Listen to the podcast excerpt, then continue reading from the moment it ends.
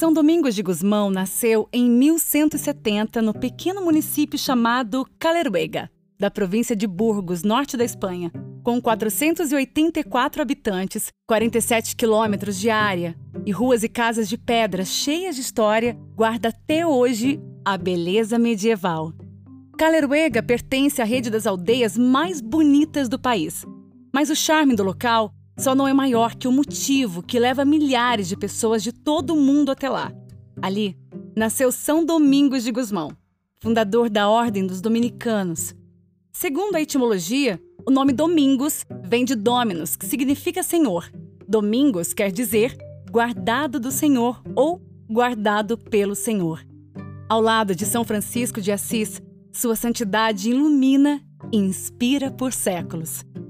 Pertencia à alta linhagem dos Gusmão, família ilustre, teve sólida formação intelectual e era de uma lucidez admirável, imbatível na argumentação. Seu pai, Félix de Gusmão, queria ensinar o manejo das armas. O menino, porém, preferia andar com sacerdotes, monges e sua mãe, Joana de Asa, que se dedicava ardentemente à caridade.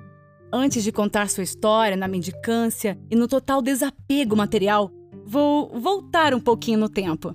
Um dia, sua mãe sonhou que carregava no útero um cãozinho, que trazia na boca uma tocha ardente e que, ao sair de sua barriga, irradiava grande luz sobre o universo. Mais do que sonho, foi uma profecia, pois Domingos de Gusmão, de estatura mediana, corpo esguio, rosto bonito e levemente corado, cabelos e barbas levemente avermelhados, belos olhos luminosos, não fez outra coisa senão iluminar todo o seu tempo e a igreja com a luz do Evangelho. Na sua família havia um tio sacerdote. O Evangelho tornou-se o pão que o nutria, da infância até a adolescência. Aos 24 anos, o sacerdócio foi a sua meta natural. A pedido do bispo Diego, Domingos começou a fazer parte dos canônicos da Catedral de Osma. Depois, partiu para a missão à Dinamarca. Desapegou de tudo e, de tal modo, esqueceu a si mesmo. Certa vez, percebendo que haviam muitas pessoas famintas, vendeu todos os seus ricos livros e móveis para comprar comida e distribuir aos pobres. Assim foi sua vida. Homem de oração, doação, penitência e amor incondicional à palavra de Deus. Pedia assiduamente que Deus o fizesse digno de receber a graça dos céus a fim de poder se consagrar à salvação do próximo. Durante uma viagem a Toulouse, Percebeu que o anfitrião que o recebia estava corrompido. Converteu a fé em Cristo e o ofereceu ao Senhor como o primeiro feixe da futura colheita. São Domingos foi ordenado cônego em 1203 em Osma. No ano de 1204, seguiu para Roma, a fim de pedir licença ao Papa para evangelizar os bárbaros da Germânia. Certo dia, durante uma pregação, Domingos listou as bases de sua pregação e entregou a um herege para que ele discutisse a respeito com os outros. Era noite e estavam reunidos em volta de uma fogueira. Então, os hereges sugeriram que jogasse a folha na fogueira. Se ela não queimasse, eles aceitariam a fé da Igreja de Roma como verdadeira. A folha então foi jogada ao fogo. Ficou lá por um tempo sem queimar e saltou fora. Um deles, mais teimoso, disse: Joga de novo para comprovar. E mais uma vez, ela salta intacta. Insistiram: Joga de novo para não ficar nenhuma dúvida. E a folha foi jogada pela terceira vez. E de novo pulou fora. Os hereges então juraram não divulgar essa história para ninguém. Porém, esse milagre foi contado por um cavaleiro cristão que lá estava. Esse fato se deu em Montreal e se repetiu outras vezes. Após a morte do bispo de Osma, Domingos e uns poucos homens continuaram a evangelização. Porém, eram constantemente insultados, cuspiam nele, jogavam lama e outras imundícies. Apesar das humilhações, ele se mantinha alegre. Domingos não temia a morte. Certa vez, procurado por uma mulher aos prantos porque o irmão estava preso e não tinha como pagar o resgate, ele cogitou vender-se para pagar o resgate. Deus não o permitiu. O pregador. Na região de Toulouse e Albi, sul da França, começou a propagar um movimento rebelde, ou movimento herege, como dizia na época, chamado Cátaro ou Albigense. referência à importante cidade Albi, convertida ao catarismo. Seu nome, de origem grega, cátaro, significa puro. O movimento surgiu dentro da própria igreja. Seus seguidores começaram a repudiar a Igreja Católica e discutiam ideias perigosas para o catolicismo.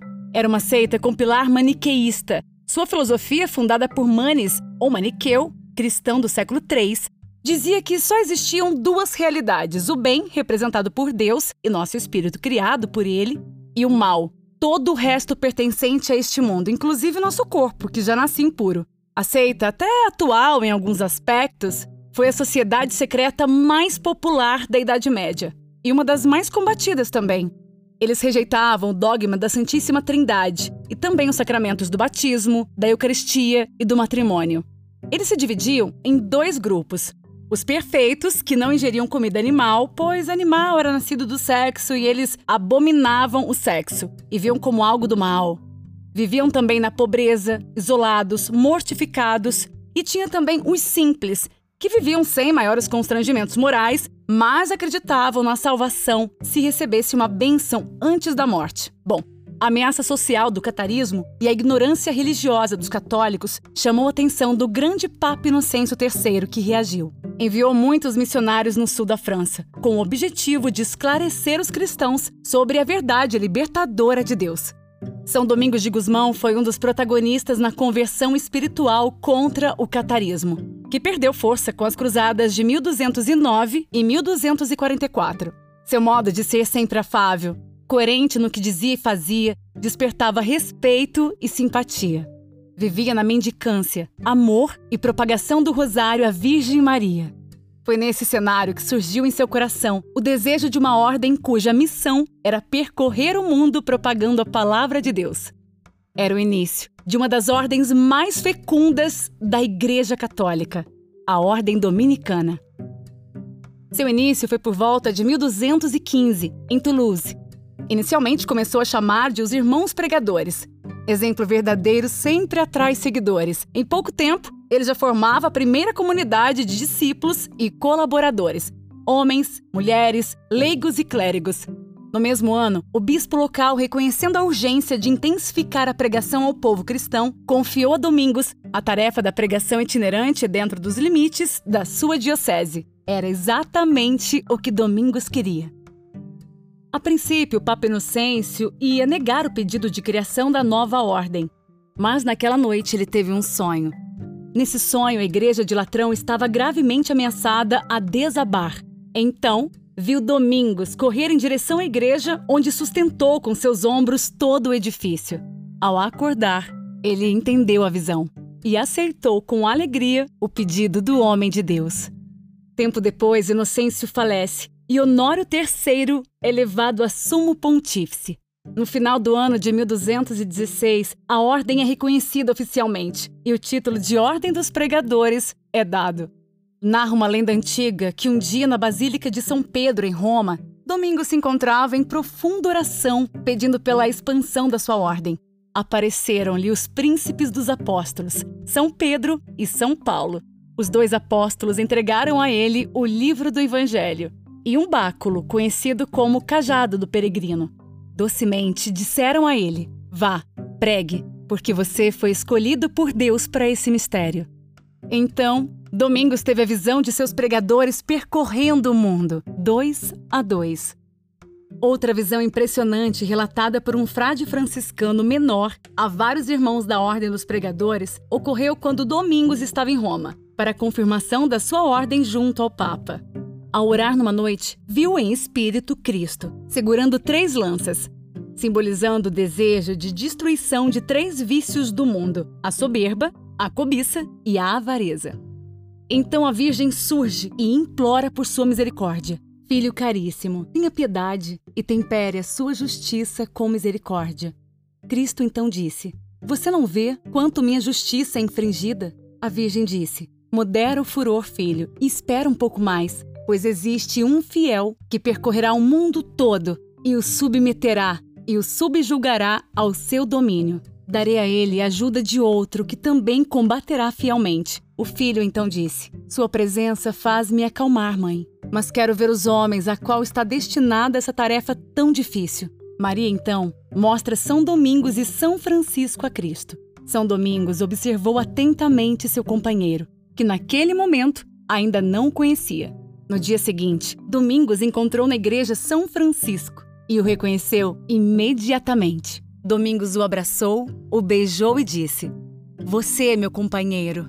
Percorreremos o mesmo caminho, fiquemos juntos e nenhum adversário nos vencerá.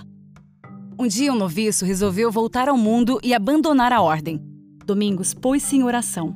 O jovem pedia suas roupas de volta e, ao recuperá-las, vestiu e começou a gritar: Estou queimando, estou queimando!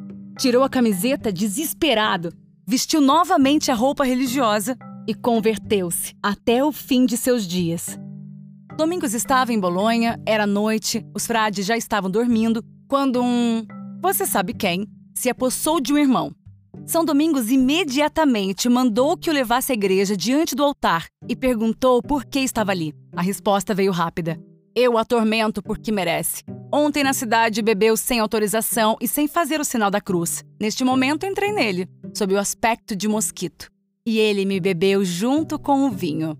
Domingos, então, pôs-se em oração e o obrigou a sair. Um dia em Toulouse, ao atravessar um rio, Domingos deixou cair na água três livros que segurava. Três dias depois, um pescador jogou ali uma rede e achou que havia pego um peixe muito grande, mas na verdade retirou da água os livros de Domingos. Mas o mais impressionante nisso tudo é que os livros estavam intactos, como se estivessem cuidadosamente guardados em um armário. Certa vez ele chegou em um mosteiro, pelas tantas da noite, mas não quis incomodar os frades que já dormiam. Então entrou em oração na porta do mosteiro. E a porta fechada se abriu para ele e seus pregadores. A mesma coisa aconteceu em uma igreja quando chegaram à noite após uma longa viagem para combater os hereges.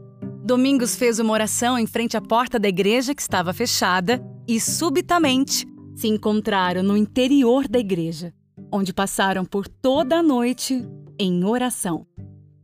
Um estudante, certa vez dado à luxúria, assistiu uma missa celebrada por Domingos. Isso aconteceu em Bolonha. Na hora do ofertório, o jovem se aproximou e beijou com muita devoção as mãos dele. Ao beijar as mãos, sentiu um odor tão agradável como nunca havia sentido.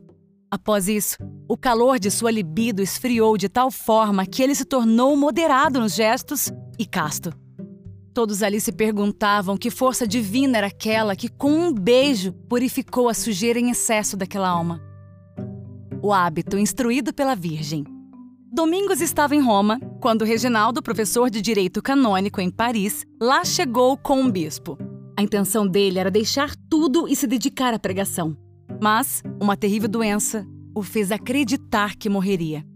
Domingos então orou à Virgem Maria, patrona especial a qual entregava o cuidado de toda a ordem.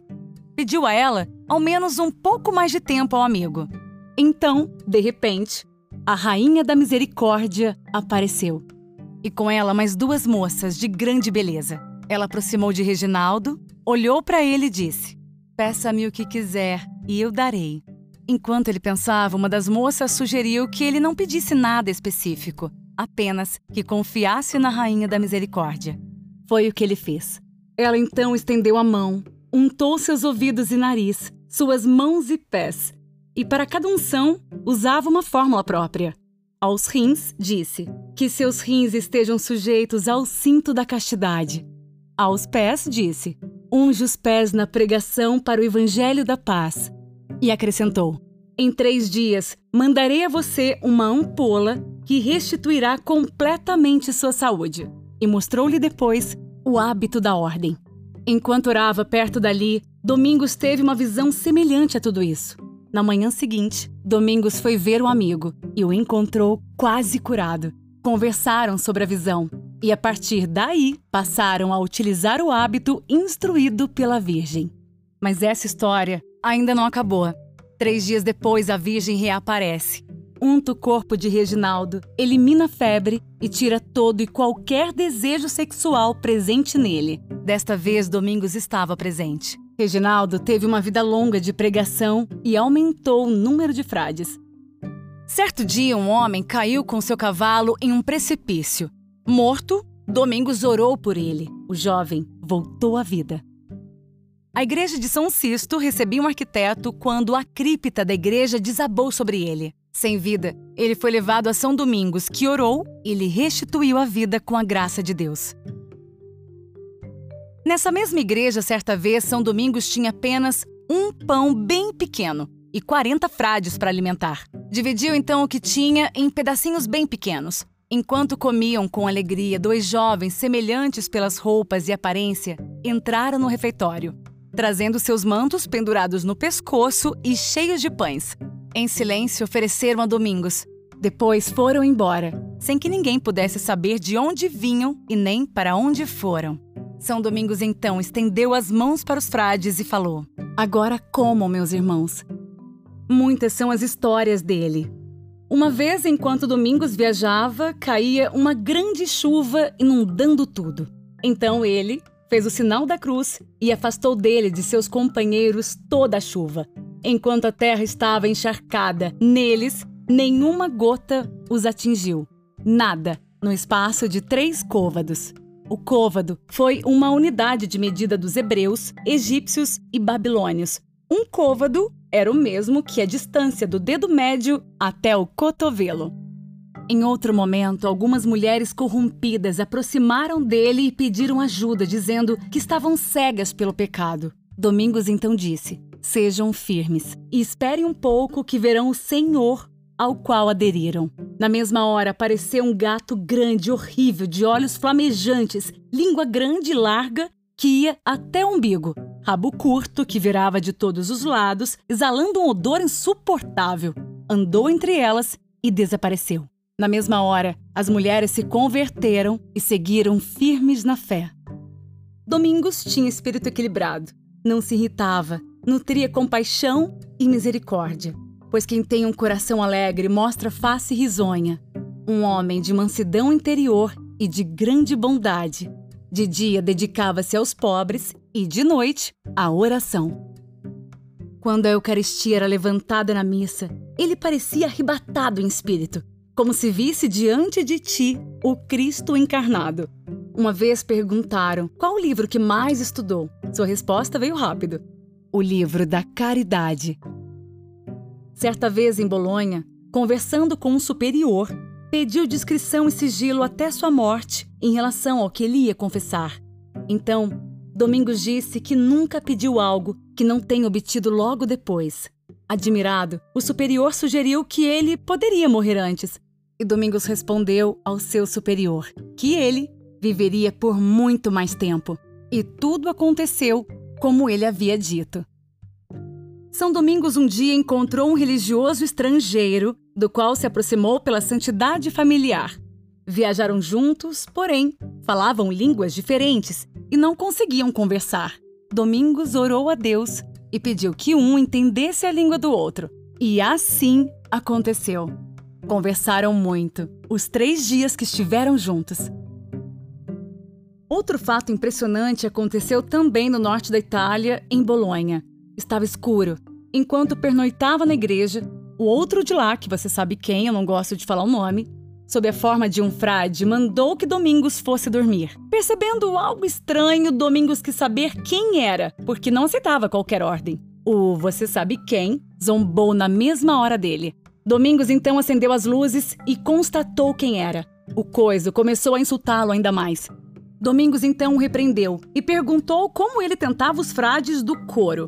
Faço-os chegarem tarde e saírem cedo. E no dormitório? perguntou Domingos. Faço-os dormir muito, levantar tarde e ter pensamentos sujos. Foram então ao refeitório e Domingos quis saber: e aqui? Daí ele repetiu várias vezes: mais e menos, mais e menos, mais e menos. Querendo saber o que significava, Domingos insistiu: Mas o que quer dizer isso? E ele respondeu: Tentam os frades a comerem mais que o necessário, e outros, menos, para sentirem fracos ao serviço de Deus. Depois, foram até o locutório. E aqui? perguntou Domingos. Locutório é um recinto separado por grades que permite o contato das pessoas recolhidas em conventos ou prisões com as de fora. Em resposta, ele disse: Este lugar é todo meu. Quando os irmãos se reúnem para conversar, esforço-me em tentá-los a falarem confusamente, todos ao mesmo tempo, e sem dar atenção uns aos outros. Depois disso, Domingos seguiu em direção ao corpo eclesiástico. Ao chegar na porta, ouviu da criatura que nunca entraria ali, pois para ele era um lugar maldito, onde os frades se confessavam e eram absolvidos. Ele então perdia tudo que havia conquistado através da tentação. Dito isto, desapareceu. Após anos de sincera obediência ao Senhor e morando perto de Bolonha, Domingos ficou doente. Ele sabia que a morte terrena estava próxima. Foi então que um jovem belíssimo apareceu para ele em uma visão. Mostrou a ele a dissolução de seu corpo terreno e disse: Venha, meu querido, venha para a alegria, venha. Antes, chamou os frades do convento a fim de consolá-los e proclamou seu testamento, dizendo: Aqui está, a herança que deixo em justa posse a vocês como filhos. Tenham caridade, exerçam humildade e pratiquem a pobreza voluntária. Domingos temia que alguém introduzisse em sua ordem posses terrenas, mesmo que provisórias. Por fim, ainda consolou docemente: Filhos, não deixem que a separação do meu corpo os perturbe. Não duvidem que serei mais útil a vocês morto do que vivo. Depois disso, dormiu no Senhor. Sem saber da morte do amigo, no mesmo dia e na mesma hora, foi mostrado a Guale, superior dos frades, uma visão. Viu o céu aberto e duas escadas brancas. Anjos subiam e desciam, alegres por elas. No topo estava Jesus e Maria, que puxaram as escadas até o homem sentado chegar ao céu. Em 6 de agosto de 1221, São Domingos parte aos 51 anos, após dedicar toda a sua vida a Jesus e à conversão dos pagãos. Milagres. Após sua morte, notando o um número cada vez maior de milagres, resolveram abrir seu túmulo e transferi-lo para um lugar mais digno. Diferente do que se esperava, uma fragrância suave jamais sentida saiu dali e impregnava os ossos e até a terra ao redor dele. Quem tocou alguma de suas relíquias ficou com o odor impregnado por um bom tempo. Certa vez, um nobre, com a esposa e o filho pequeno, foram visitar as relíquias do bem-aventurado Domingos.